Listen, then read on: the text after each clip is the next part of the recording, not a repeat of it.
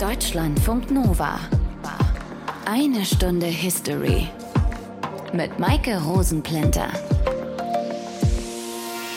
Vorneweg kurz. Wir sind wieder live unterwegs. Im März in Berlin. Und zwar genauer gesagt im Humboldt-Forum im neu gebauten Stadtschloss in Berlin. Da geht es live on stage um die Märzrevolution 1848, nämlich in Berlin, genau an dem Ort, an dem wir sein werden. Und zwar geht es los um 19 Uhr. Tickets könnt ihr bekommen unter www.humboldtforum.org. Dort gibt es einen Reiter, eine Stunde History und das Ganze kostet euch 8 Euro und ermäßigt 4 Euro. Also auf geht's nach Berlin. So, in dieser einen Stunde History geht es jetzt aber erstmal um ein anderes Thema und zwar um den Frieden von Paris. Der wurde am 10. Februar 1763 geschlossen und beendete den Siebenjährigen Krieg. Und über den haben wir ja auch schon eine Sendung gemacht. Im März 2021 war das. Das war ja schon ein erster weltweiter Krieg. Es gab Kämpfe in Mitteleuropa, in Portugal, Nordamerika, Indien, in der Karibik und auf den Weltmeeren. Und dementsprechend hatte auch das Ende dieses Krieges weltweite Auswirkungen. Und welche? Das hört ihr jetzt. Aus den prallgefüllten Schatzkammern der Menschheitsgeschichte. Euer Deutschlandfunk Nova-Historiker Dr. Matthias von Helfeld. Hallo. Hi, sei gegrüßt. Fangen wir nochmal vorne an. 1763 wurde Frieden geschlossen. Der Krieg hat, wie sein Name sagt, sieben Jahre gedauert, also ging es 1756 los. Welche Länder waren damals denn Großmächte? Naja, da kann man natürlich äh, einmal sozusagen rundum gehen. Das waren Österreich, England, Frankreich, Russland und allmählich beginnend auch Preußen. Preußen gab es damals erst 50 Jahre und das Land musste erstmal so in den ersten Jahrzehnten teilweise sogar bewohnbar gemacht werden, zum Beispiel im Oderbruch, der musste trockengelegt werden. Preußen wurde zwischen 1715 und 1740 militarisiert, aber es war noch nicht so eine richtig wirkliche Großmacht. Aber alle anderen, die wir eben genannt hatten, die hatten eigene Interessen, die waren teilweise gegenläufig und jeder, und das war allen gleich, wollte seine Macht ausbauen und stärken. Und Preußen war dabei ja nicht nur flächenmäßig deutlich kleiner als die anderen Großmächte, es war ja eben auch noch sehr jung, 50 Jahre hast du gerade gesagt. Wie ist dieses Land denn überhaupt entstanden? Ja, das geht zurück auf eine Person, die wird in Brandenburg heute noch sehr hoch geschätzt. Das war der große Kurfürst von Brandenburg. Dem nämlich gelingt es, Brandenburg zu modernisieren. Das war auch dringend notwendig, denn nach dem Dreißigjährigen Krieg, der 1648 beendet wurde, war Brandenburg das meist zerstörte Land in Europa. Er holt die in Frankreich vertriebenen Hugenotten ins Land, er baut ein stehendes Heer auf und er macht Brandenburg so zu einem sagen wir einfach mal, attraktiven Bündnispartner. Und 1657, also neun Jahre nach dem Ende des Krieges, gelingt es ihm, den polnischen Einfluss in Brandenburg zurückzudrängen. Kurz darauf wird das Herzogtum auch noch als souverän anerkannt. Das war so ein großer politischer Schritt und auch natürlich ein großer Erfolg. Und als 1688 jener große Kurfürst starb, war Brandenburg auf einem Weg zu einem, sagen wir mal, modernen Staat mit sehr vielen Beamten, einem stehenden Heer und vor allem einer funktionierenden Wirtschaft. Aber das war ja jetzt alles, bevor Preußen als Staat gegründet wurde. Genau das dauerte noch etwas. Der Nachfolger vom großen Kurfürst, das war Friedrich III. Und der setzte im Grunde genommen die Politik seines Vaters fort. Aber er war sehr verschwenderisch und er hatte ein korruptes Herrschaftssystem hinter sich. Ihm kam aber ein Ereignis gerade recht, nämlich der spanische Erbfolgekrieg, weil der spanische König Karl II.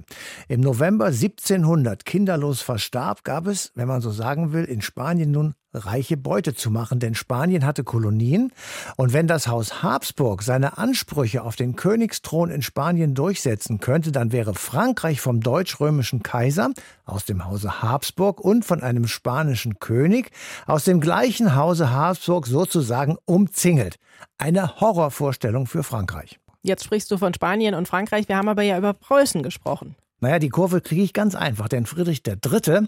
bot das Kurfürstentum Brandenburg dem Kaiser als Bündnispartner im spanischen Erbfolgekrieg an. Dafür bekam er die Zusage, ein Königreich gründen zu können oder anders gesagt, dass er selbst die Königswürde erlangen könnte. Die Sache allerdings hatte einen Haken. Das Königreich durfte nicht innerhalb der Grenzen des Deutschen Reiches liegen, sondern nur in dem außerhalb liegenden brandenburgischen Landesteil Preußen. Gesagt, getan. Mit einer pompösen Feier wurde dieser neue Staat als Gegenleistung für die Teilnahme am Spanischen Erbfolgekrieg am 18. Januar 1701 in Königsberg gegründet. Und dann hat es nur noch knapp 50 Jahre gedauert, bis Preußen tatsächlich auf dem Weg war, eine Großmacht zu werden. Wie ist das denn dann passiert? Die haben eine extrem effiziente Verwaltung im Inneren aufgebaut. Es war ein relativ freudloser Alltag für die Menschen, die vor allem arbeiten mussten. Und das Militärische hatte absolut Vorrang. Und unter Friedrich dem Großen, der danach kam, gab es eben auch noch eine expansive Außenpolitik. Und bald danach wird ein Wort zitiert. Preußen ist die einzige Armee, die sich einen Staat leistet. Und diese expansive Außenpolitik, die hat unter anderem dazu geführt, dass es den Siebenjährigen Krieg dann gab an dessen Ende unter anderem der Frieden von Paris stand. Und was der für die beteiligten Großmächte bedeutet hat, das erklärt uns mein Eine Stunde History-Kollege Martin Krinne. Es gibt ein Guckkastenbild aus dem Jahr 1763. Das zeigt eine Szene, die sich mitten in Paris abgespielt hat. Und zwar direkt am Ende der Champs-Élysées, auf dem Platz, den wir heute als Place de la Concorde kennen. Auf dem Bild sieht man jede Menge Prunk und Protz. Und das, was man in der zweiten Hälfte des 18. Jahrhunderts wohl als echt geile Party bezeichnen musste. Auf einer künstlichen Insel mitten in der Seine steht eine monumentale Festarchitektur, die offensichtlich nur für diesen Tag gebaut wurde. Überlebensgroße Statuen halten einen riesigen Schriftzug. Vive le roi, es lebe der König. Um die Insel herum schwimmen diverse Boote im Wasser und am Ufer tummelt sich der Adel in prachtvollen Gewändern. Der größte Teil des Bildes aber ist ein riesiges Feuerwerk, das alles andere überstrahlt. So aufwendig ließ König Ludwig XV. den Frieden feiern, den er ein paar Monate zuvor geschlossen hatte, an der Seite seines Verbündeten, dem König von Portugal, und mit seinen Feinden, den Königen von England und Spanien.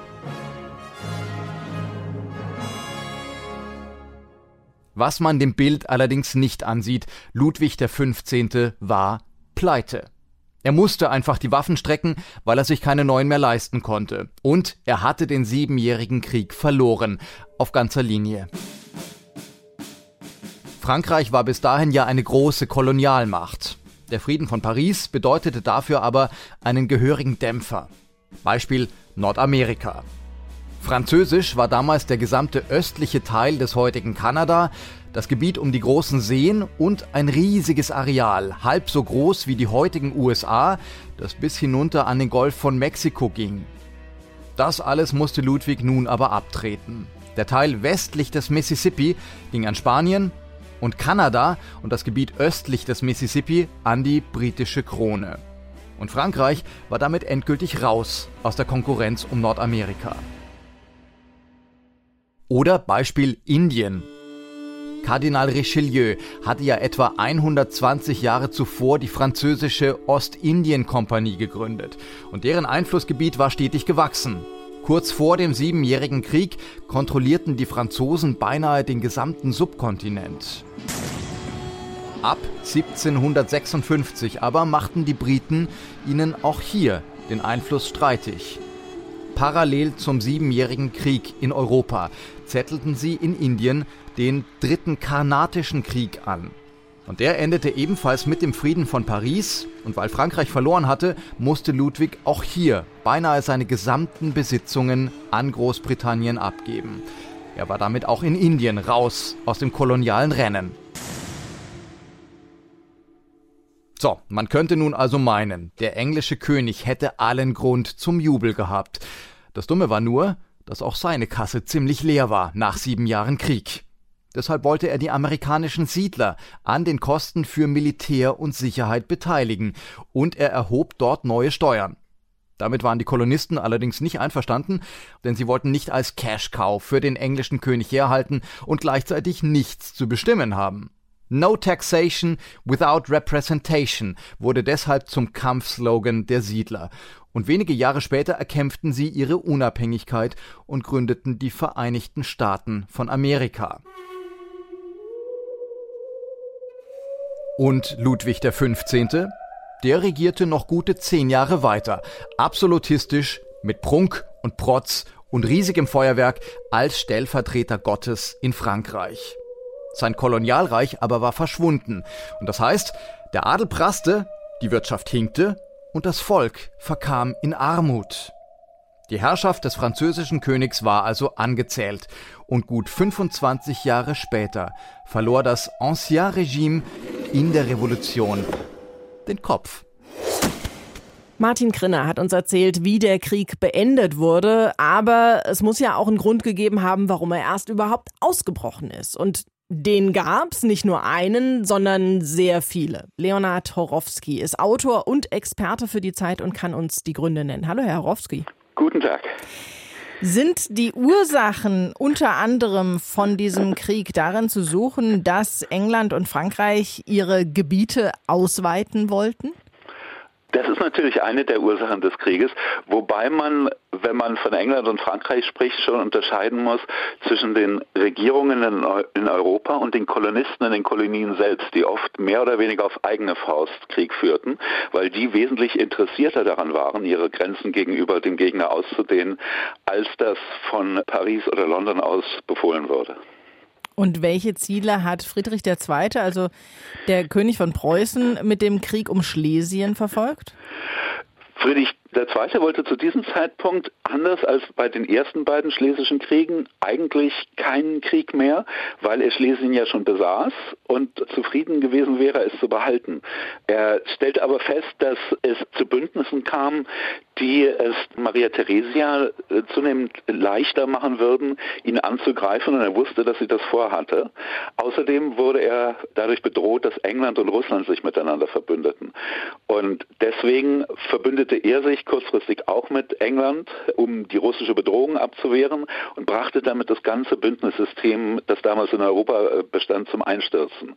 Denn das bedeutete, dass seine bisherigen französischen Verbündeten sich wütend von ihm abwandten und mit Maria Theresia verbündeten, die immer vorgehabt hatte, Schlesien zurückzuerobern, weil sie es inakzeptabel fand, dass Friedrich ihr damals diese Provinz weggenommen hatte und damit auch den Versuch eingeleitet hatte, ihr ganzes Erbe überhaupt zu verteilen und ihr wegzunehmen. Maria Theresia war die Kaiserin von Österreich, ne? Äh, Maria Theresia war die Königin von Ungarn und Böhmen, Erzherzogin von Österreich und die Ehefrau des römisch-deutschen Kaisers, weswegen man sie immer die Kaiserin Königin genannt hat, obwohl sie selbst das römisch-deutsche Reich nicht regierte. Es ist leider etwas kompliziert.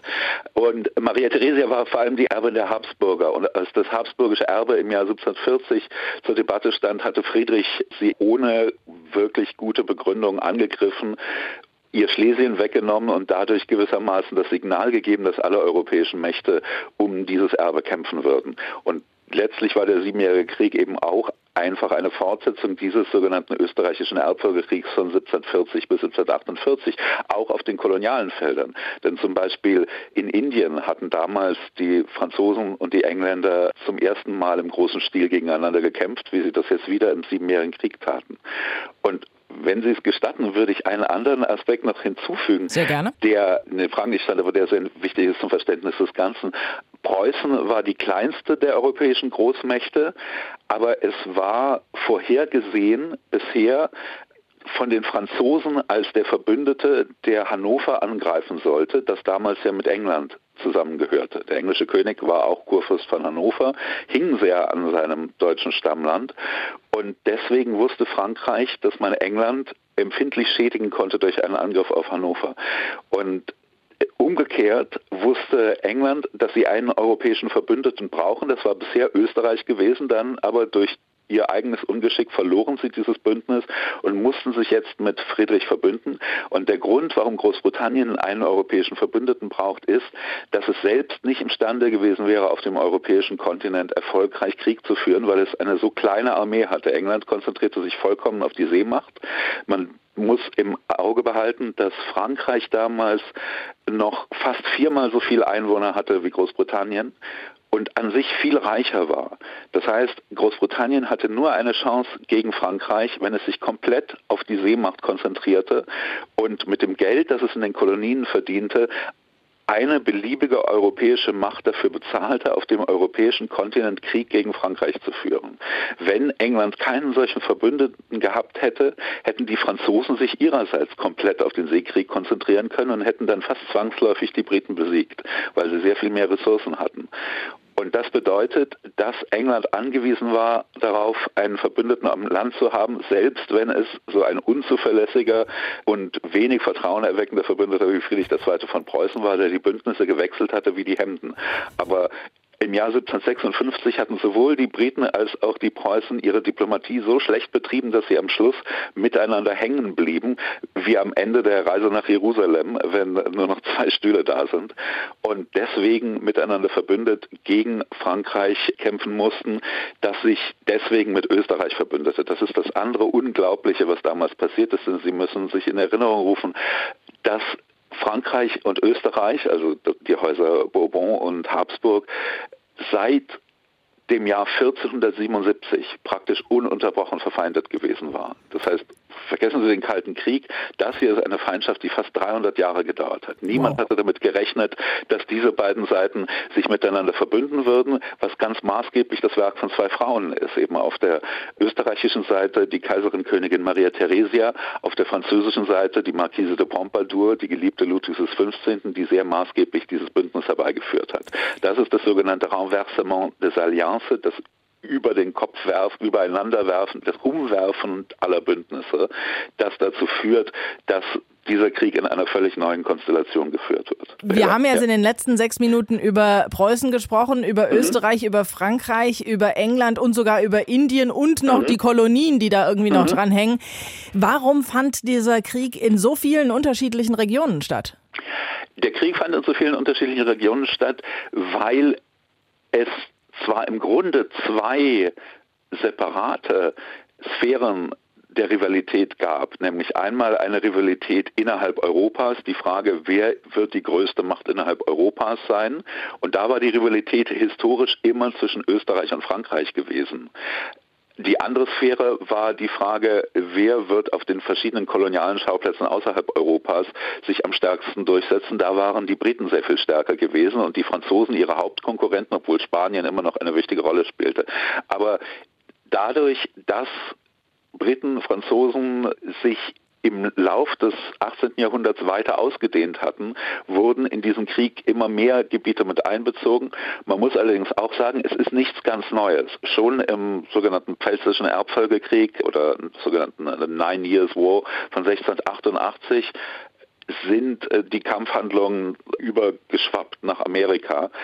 Dass sie jetzt im Siebenjährigen Krieg so extrem umfangreich waren, hat auch damit zu tun, dass sich dann Frankreich und Spanien miteinander verbündeten und deswegen also die Briten nicht nur französische Kolonien, sondern auch spanische Kolonien angriffen, zum Beispiel Havanna und auf den Philippinen Manila eroberten. Man muss vielleicht auch noch dazu sagen, dass der Hauptgewinn in diesem kolonialen Kampf zwischen vor allem Frankreich und Großbritannien gar nicht so sehr in Nordamerika lag, obwohl letztlich dann ja auch die französischen Kolonien in Nordamerika unter britische Herrschaft kamen, teilweise unter spanische übrigens. Der Hauptgewinn lag in der Karibik, denn die Zuckerinseln in der Karibik bescherten jeden, der sie beherrschte, aufgrund des dort existierenden extrem brutalen äh, Plantagensystems und der Sklaverei, in der äh, vor allem Zucker hergestellt wurde, bescherten jeden, der sie besaß, unglaubliche Gewinne. Und es waren diese Inseln, um die noch sehr viel mehr gekämpft wurde, als um Gebiete in Nordamerika, von deren Wert man erst nach und nach überhaupt erfahren würde. Eine kleine Weltreise durch den Siebenjährigen Krieg mit Leonhard Horowski. Danke Ihnen dafür. Vielen Dank. Matthias, vom Frieden von Paris haben wir ja eben schon was gehört, aber dieser Krieg war ja nicht allein mit diesem Friedensvertrag beendet. Nein, nein, es gab mehrere Friedensschlüsse. So einen großen, allumfassenden Vertrag, den gab es nicht. England und Frankreich machten den Anfang am 24. September 1762 mit dem Präliminarfrieden von Fontainebleau. Das war ein vorläufiger Frieden, dem ein richtiger Friedensvertrag dann noch folgen musste. Der erfolgte dann am 10. Februar 1763 in Paris zwischen England, Portugal auf der einen einen Seite und Frankreich und Spanien auf der anderen Seite. Und fünf Tage später folgte dann der Frieden von Hubertusburg zwischen Preußen und Österreich sowie Sachsen. Und was waren dann die Ergebnisse dieses Krieges? Na, wir gehen gleich natürlich noch genauer drauf. Einmal so ein bisschen schon mal vorweg. England war der große Gewinner, Frankreich hatte verloren, vor allem Kolonien. Und Preußen etablierte sich nun im Konzert der Großmächte und alle Kriegsbeteiligten hatten große Opferzahlen und, ganz wichtig, leere Kassen. Und genauso wie die Gründe für diesen Krieg international waren, hatte auch sein Ende verschiedene Bedeutungen für die teilnehmenden Länder. Welche, das kann uns der Historiker Marian Füssel erklären. Hallo, Herr Füssel. Hallo. Ja, der Siebenjährige Krieg hat sehr komplexe Anfangsgründe und ebenso komplexe Auflösungen. Er wurde genau. in zwei verschiedenen Friedensschlüssen in Hubertusburg und in Paris im Jahr 1763 beendet. Das bedeutet, sehr viele verschiedene Kriegsparteien haben sich in separaten Frieden auf ein Ende geeinigt und das hat natürlich auch unterschiedliche Auswirkungen gehabt. Eine der größten Auswirkungen war ein unglaubliches Hin- und Hertauschen von Territorien über den ganzen Globus.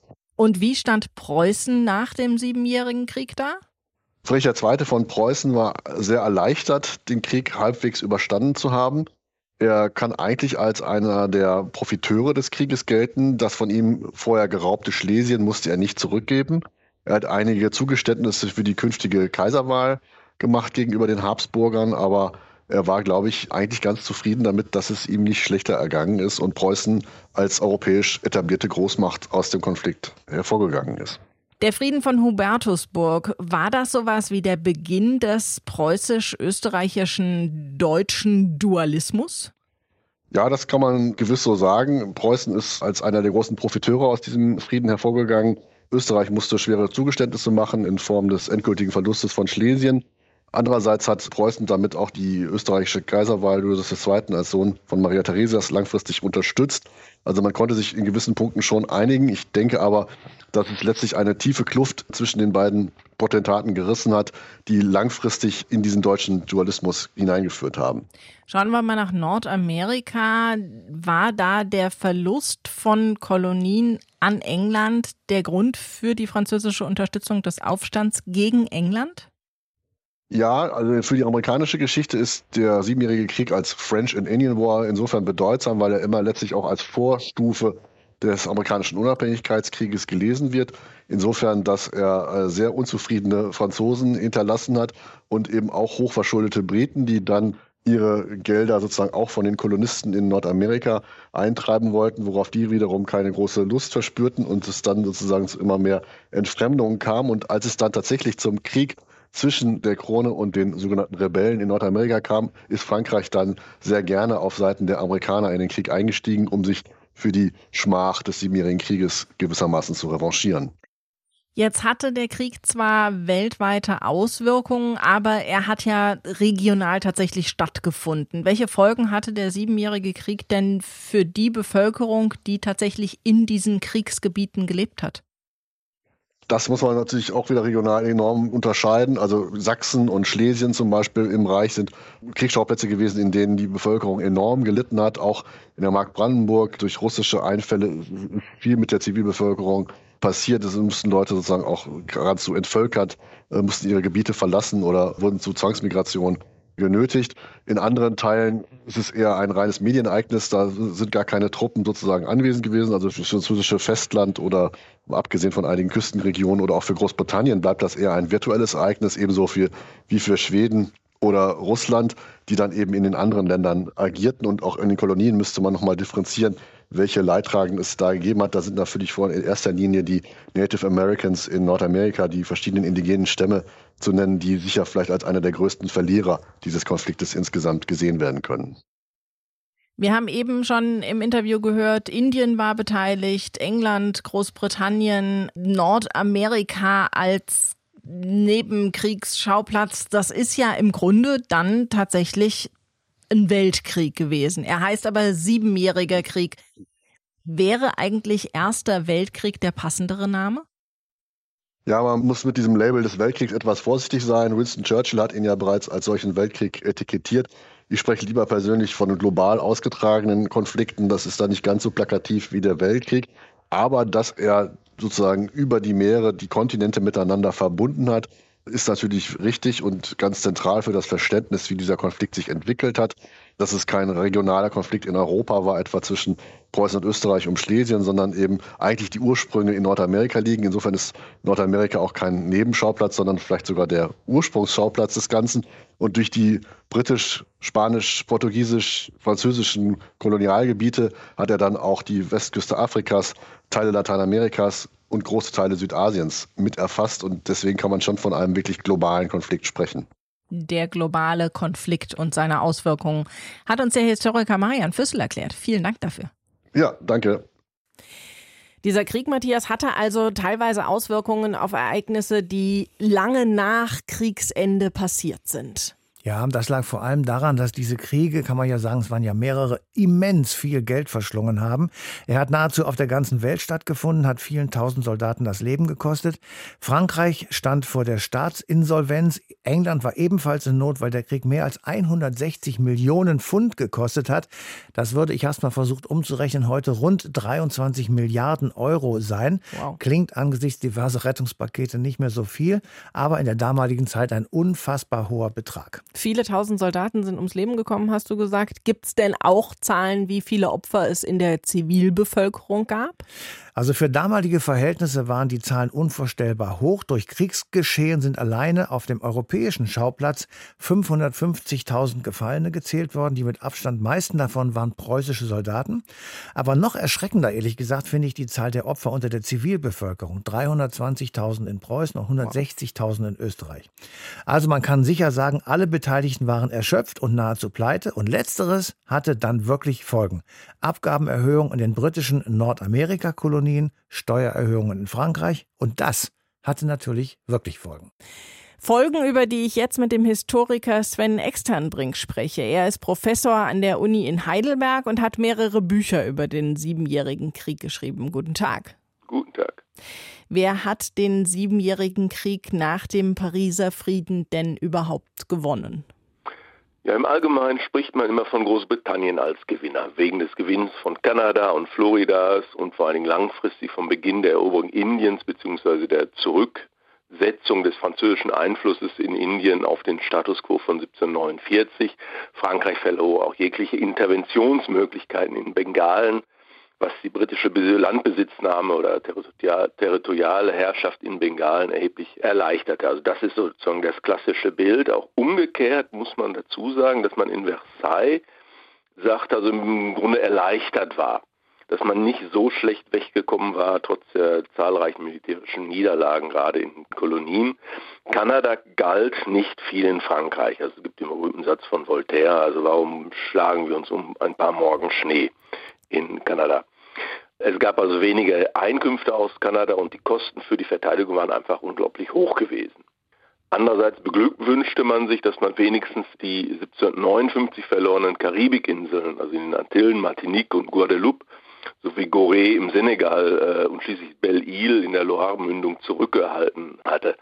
Denn äh, Martinique und Guadeloupe und dann auch Gorée waren sehr produktive Inseln durch den Zuckeranbau dort und Gorée in der Mündung des Senegalflusses, das ist halt eine Umschlagstation für den Sklavenhandel nach Amerika gewesen. So konnte das weiter aufrechterhalten worden. Die Zuckerplantagen eben dort in der Karibik brachten weitaus größeren Profit als die Pelze aus Kanada. Und wichtig waren auch die Fischfangrechte, die man erhalten hatte vor Kanada und der Besitz der kleinen Inseln Saint-Pierre und Miquelon. Da konnten die Fischer weiter Station machen. Dadurch konnten die Franzosen weiterhin ihre Marine, ihre, im Grunde ihre Matrosen für die Kriegsmarine, die in Friedenszeiten auf der Handelsmarine oder in Fischerei so weiter tätig Dienst leisteten, weiter ausbilden und also hatten weiterhin äh, dieses Reservoir. Und deswegen sahen sich auch die englischen Friedensschließer, also Lord Bute, heftiger Kritik ausgesetzt, weil diese Kritiker genau das sagten, also Frankreich könne weiterhin äh, eine maritime Großmacht behalten oder diese wieder aufbauen. Und erwähnen sollte man auch andere Verlierer des Pariser Friedens, nämlich Spanien, das Florida abgeben musste, aber letztlich damit entschädigt wurde mit Louisiana. Florida gab es auch nicht so viele spanische Kolonisten. Und vor allen Dingen sind es die amerikanischen Ureinwohner, über deren Köpfe hinweg über den Besitz von Territorien, in denen sie lebten, entschieden wurde. Matthias hat eben gesagt, Preußen und Österreich seien nach dem Krieg finanziell am Ende gewesen, Frankreich und England dann auch? Frankreich und England auch. Also der Friede ist also beiderseits auch ein Erschöpfungsfriede. Beide Akteure hatten hohe Kredite aufgenommen, wobei es für England einfacher war. Es gab die Bank of England, es gab die, die Kreditwürdigkeit des Staates und es gab eine erhebliche Dynamik in der englischen ja, Gesellschaft, die halt sehr aufgeschlossen dem Handel war, die internationalen Handelsmöglichkeiten blieben weiterhin bestehen. Also Geldgeschäfte, es war sehr positiv auch besetzt und das ist anders als in Frankreich. Und man begann in Frankreich auch mit dem militärischen und finanziellen Wiederaufbau. Das gelang jedoch erst im Zuge einer revolutionären Verfassungsreform durch Ludwig XV. 1770. Matthias hat auch gesagt, die Abgabenerhöhungen in den nordamerikanischen Kolonien und auch der amerikanische Unabhängigkeitskrieg seien Folgen des Siebenjährigen Krieges. Ist das so?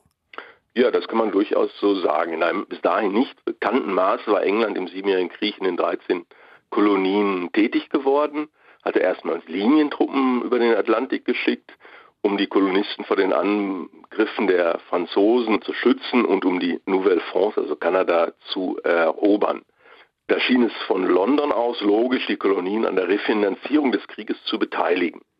Und die steuerliche Belastung der Kolonien war auch trotz Steuererhöhung deutlich geringer als die der Engländer in Europa, also im Mutterland. Und hinzu kommt ein Unverständnis seitens der Siedler über die Interventionen des Mutterlandes in den Kolonien.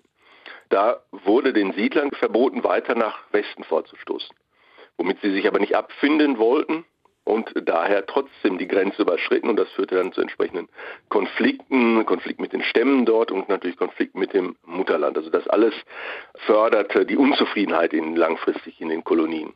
Das heißt, langfristig gesehen war dann auch der Verlust der englischen Kolonien in Amerika und auch die französische Revolution Folge des Siebenjährigen Krieges? Ja, das kann man durchaus so formulieren. Der Krieg führte, also man kann das so vielleicht sagen, in einer Art Metapher, der führte in vielfältiger Weise zu einer Erschütterung von bislang stabilen Strukturen oder Fundamenten und da bilden sich nach 1763 Haarrisse, die dann 20 äh, Jahre später zum Zusammenbruch ganzer Gebäude, also im ersten großen britischen Kolonialreich in Amerika, und dann nochmal zehn Jahre weiter auch die französische Monarchie zum Einsturz.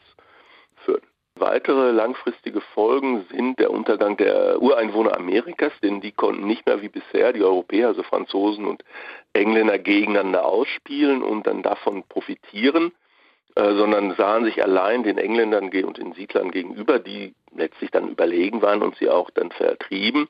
Wir haben die langfristige Eroberung Indiens durch die East India Kompanie und England und Frankreich beschleunigen gleichsam auf der Suche nach weiteren Stützpunkten außerhalb Europas und neuen Handelsmöglichkeiten die äh, Erforschung des bis dahin unbekannten Pazifiks. James Cook war nicht der einzige Entdeckungsreisende in diesen Gefilden, auch Bougainville, das französische sozusagen Pendant, nahm er für Frankreich Tahiti in Besitz.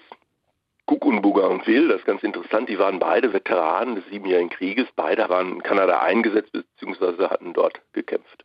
Danke, Sven Externbrink. Wir haben über die Folgen des Siebenjährigen Krieges gesprochen. Vielen Dank.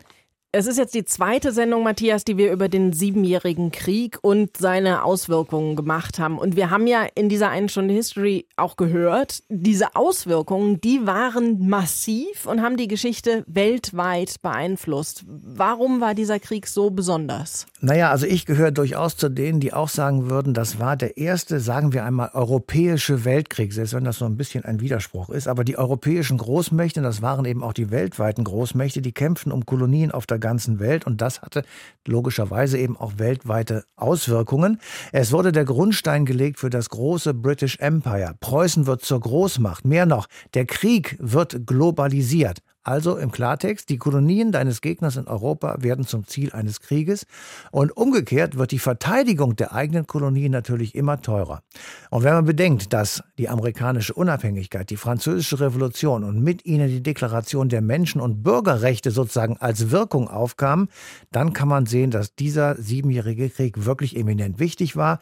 Es gründeten sich konstitutionelle Monarchien und letztendlich sogar Nationalstaaten in der nächsten Sendung dann ein Thema, das auch weltweit existiert, aber zumindest hier in Deutschland eher regional gefeiert wird. Karneval, Fasching, Fasenacht oder was auch immer ihr dazu sagt. Die Rede ist vom närrischen Treiben rund um den Rosenmontag. Und damit verbunden ist in vielen Städten ein Rosenmontagsumzug. Und über den ersten, am 10. Februar 1823, sprechen wir in der nächsten Eine Stunde History. Klingt für die Nicht-Narren unter euch vielleicht nicht ganz so interessant, aber da steckt echt viel deutsche und europäische Geschichte drin. Das also das nächste Mal. Bis dahin euch eine schöne Zeit. Macht's gut. Deutschlandfunk Nova. Eine Stunde History. Jeden Freitag neu. Auf deutschlandfunknova.de und überall, wo es Podcasts gibt. Deine Podcasts.